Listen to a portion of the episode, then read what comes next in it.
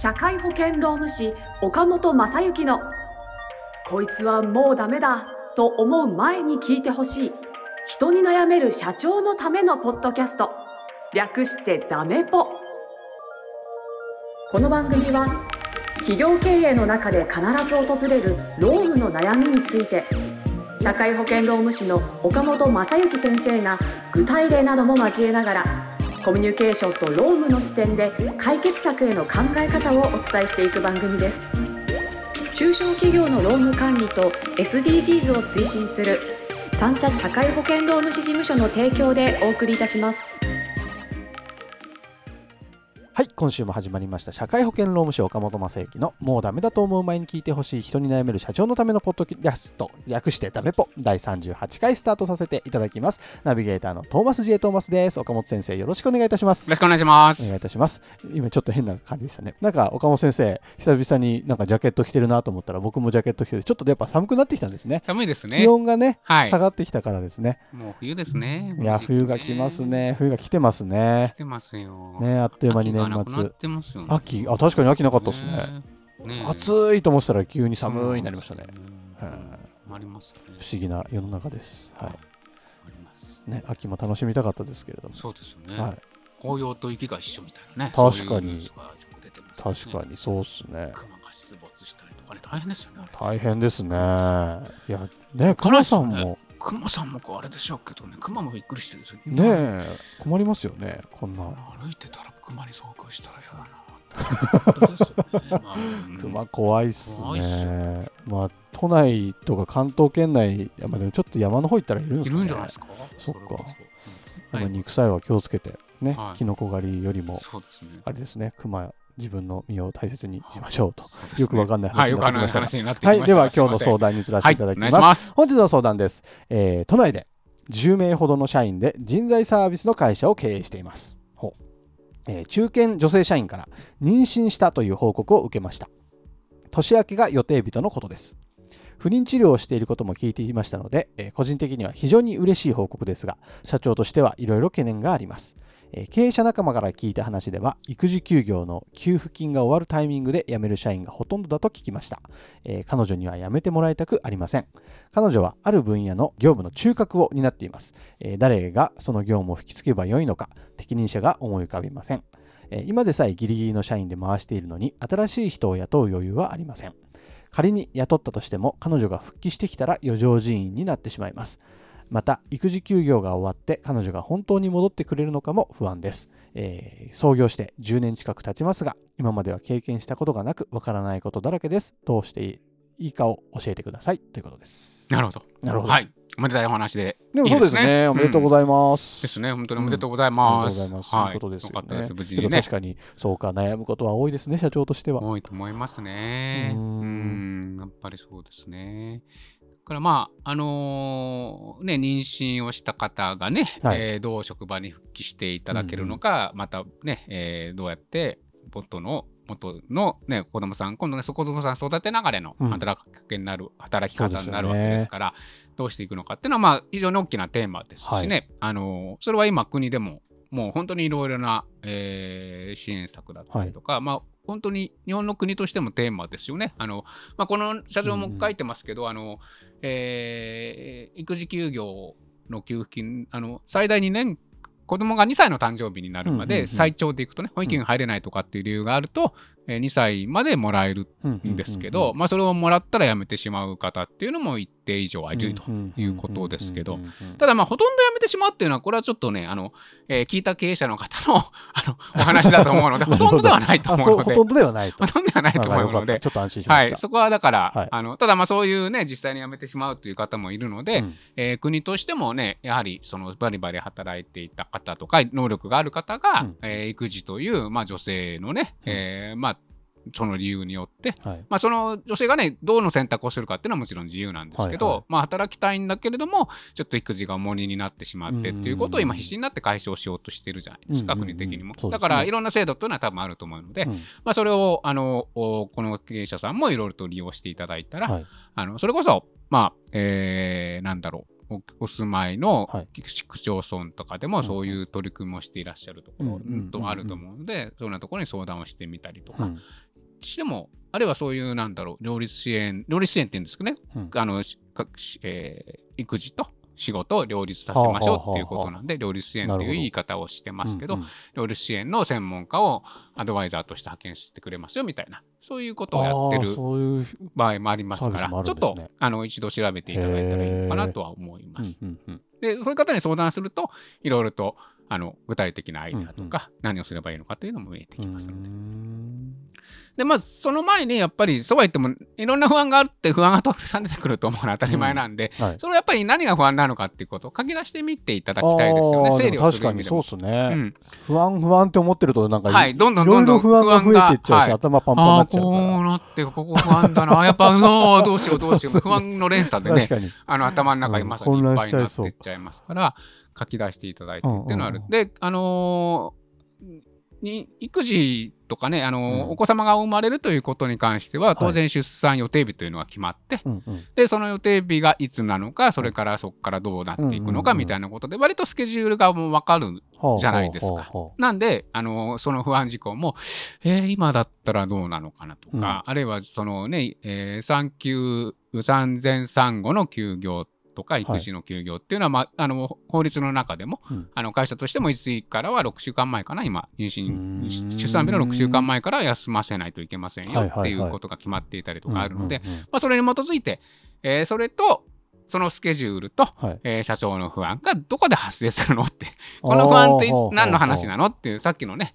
戻ってきた時の話を不安なのか、うんうんうん。あるいはどう引き継いだらいいのか不安なのか、まあ、そこをごっちゃに考えててもい、ろんな不安がありましたね。いろんな不安が多うん。分もちろん目白押しだと思うんですけはいど、まあ、それを時間軸で整理をしていくっていうことはやっぱり大事かなと思うので、整理をしていただいたらいいのかなと思います。確かに。ちょっとあの整理してみたら案外そうでなんとかなるかなとかなりそそううでね。ですすね。で、まああ、整理したら、あとは、その、どうしていこうかという話になるので、対処法を考えればいいわけですもんね、なるほど。で対処法を考える上でも、あのー当たり前の話ですけど、うん。あのー社長自身がどうしたいのかということがやはり一番ベースになり、えーその上で、えーまあ、あとはもちろんその、ねえー社長がどう思っていようが、まあ、それこそあのそういうことはないでしょうけどね、うん。こういう会社さんとかこういう思いを持ってる社長さんだと、まあ、社員はい。社員も辞める気満々かもしれませんの すでに。でそれそれ寂しいな。寂しいですけどね。とかまあその辺も確認してみたらっていうこと、まあ確認しても言わないかもしれませんけど、はいはいはい。そうなっちゃったら。うん。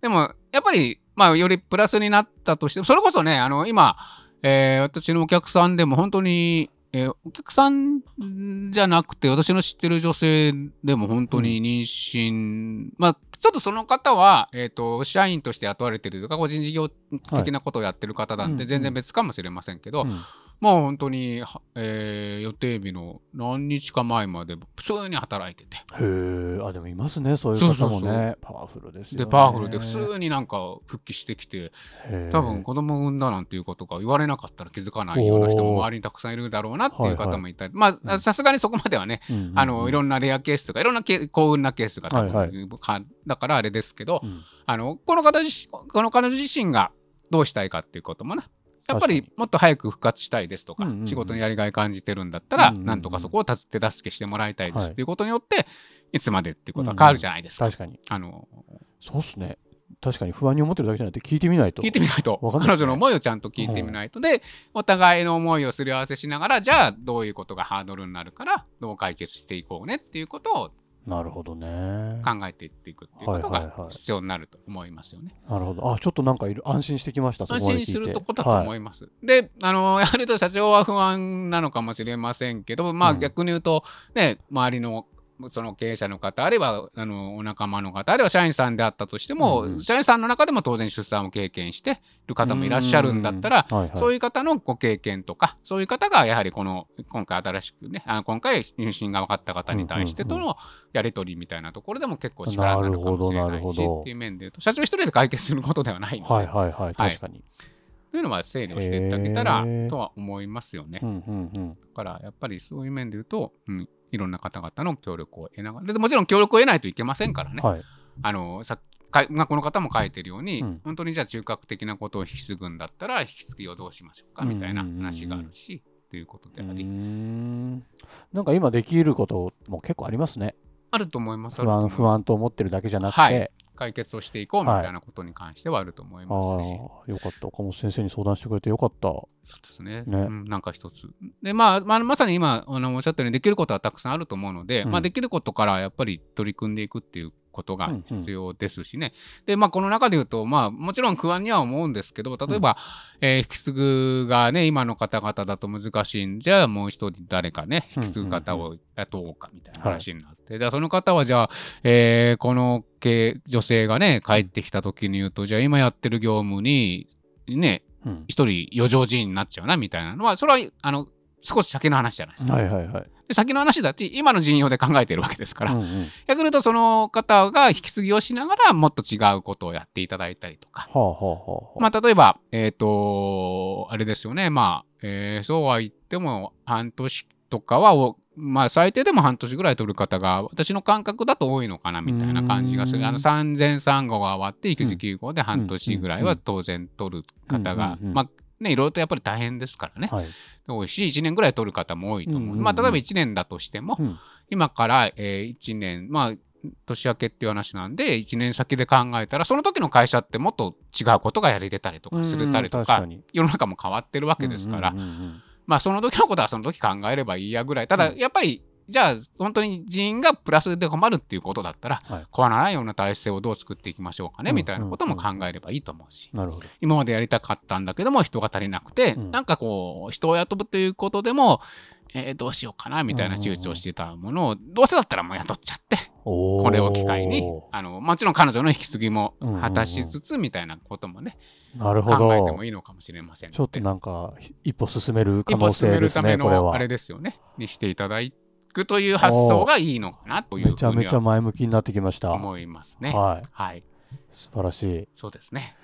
なるほどね。やっぱなんかこう不安なとこだけ見てるとすごいピンチな感じがしちゃいますけどそうそういうふうに考えていくとちょっといろいろアイデアも出てくるし整理もできてくるし、はい。なんかこの会社を良くする試みとして一つ取り組んでみるのはいいっすね。ね。いいタイミングっすね。はい、いいタイミングとして捉えていただいたらいいいや素晴らしい。すめちゃくちゃすっきりしました。そうですね。で、まあ、あの、そういう意味で言うと、本当に、これは、あのーね、今回10年ぐらい経営していらっしゃって初めてということでしょうけど、うん。あの、やはり、あのー女性は、あのーお子様をうん産むのか産まないのかという選択肢というのは、ね、その方の人生の中はいはい。で非常に大きなウェイトを占めるでしょうから、うんじゃあ、まあ、よく言われてることですけど、産みやすい環境が整っている、うんうんまあ、中小企業さんっっていうふうに考えたとしても、それがまあ逆に言うと、本当にこれをね、プラスアルファで乗り切っていただいて、まあ逆に言うと、うちはこういうことできたんですよみたいなことをアピールすることぐらいになれば、まあ、もしかするとそういう方がこれからも増えてるかもしれませんし。いやでもそういういい会社になってどんどんなっていけば優秀なスタッフさんも増えていくわけですもんね集まって。くると思いますからね。いやーいいめちゃくちゃいいタイミングですね。そうですねあすごいポジティブになりました今日の配信。ああ、あよかったです。りがとうございます。はい、この、はいあの経営者さんもそうなっておいていただいたらそうですね。いいんですけど。どうでしょうリスナーの皆様もですね、この相談者さんもですね今日の配信を聞いて思ったことや感想、えーねあとはさらにこう不安になったことだったり質問をもっとしたいことだったり、い、ろいろ湧いてる感情あると思いますので、そういうものをですねぜひ概要欄にある岡本先生に通じる LINE 公式アカウントに登録をいただきまして、えーもう何でもいいですのでメッセージで送っていただけましたら嬉しいなと思ってます。岡本先生も対応してくれると思いますのでどうぞよろしくお願いいたします。お願いします。はい。では番組の最後にですねロームの豆知識のコーナーです。お願いします、えー、とロームの豆知識と言いながら私はその対処策はあまりわからないんです。ただそのやはり、あのーえっ、と前回その年末調整が始まりますねということを申し上げあはいはいはい。あ前々前々回くらいかな。はで、えー、と実はもう多分対応してる会社さんがほとんどだと思いますけれども、うんうん。まあ、税務税理士さんの話とかの世界なんでしょうかね、はい。来年の1月2024年1月から、はい。えー電子帳簿保存法というのが。よく CM で見ますね最近。やってますよね、最近うんね、こういうケースは OK ですはい。みたいな話があったりとかしますので、それは多分そろそろ、まあもうなんかやっていらっしゃるとは思うんですけど、来年の1月からそうするためには、11月のね、今もう中旬ですから、なるほど。中旬12月に向けて、もうね、やることが少なくともクリアになってないと、ちょっと危険かなと思いますので。は考えなきゃいけないですね。そうですね。何をするかっていうのは私ちょっとわからない部分があるので それはあの専門の税理士専さんとかに聞いていただいたらと確かに思いますけど。ああやんなきゃな。そうですね。そうですそうです。いやありがとうございます、はいいい刺激になりまやってすねいただいてやりましょうまだ動きましょうやれてない方はちょっとピンチですよというはい確かにあのこれからいろいろとね年末になるといろいろと忙しくなるそうですねはい、頑張りましょう。隙間時間にちょっとずつ進めていきましょう。はいはい。というわけで、ありがとうございました。ありがとうございました。えー社会保険労務士岡本正幸のもうダメだと思う前に聞いてほしい人に悩める社長のためのポッドキャスト、えー以上で終了とさせていただきます。岡本先生ありがとうございました。ありがとうございました。今週も最後までお聞きいただきありがとうございました。番組概要欄にある三茶社会保険労務士事務所の LINE 公式アカウントから番組への相談や感想扱ってほしいテーマなどをお送りください。些細なことでもお気軽にご連絡くださいませ。それではまたお耳にかかりましょう。ごきげんよう。さようなら。この番組はプロデュースライフブルームドットファンナレーション水野あずさ提供三茶社会保険労務士事務所がお送りいたしました。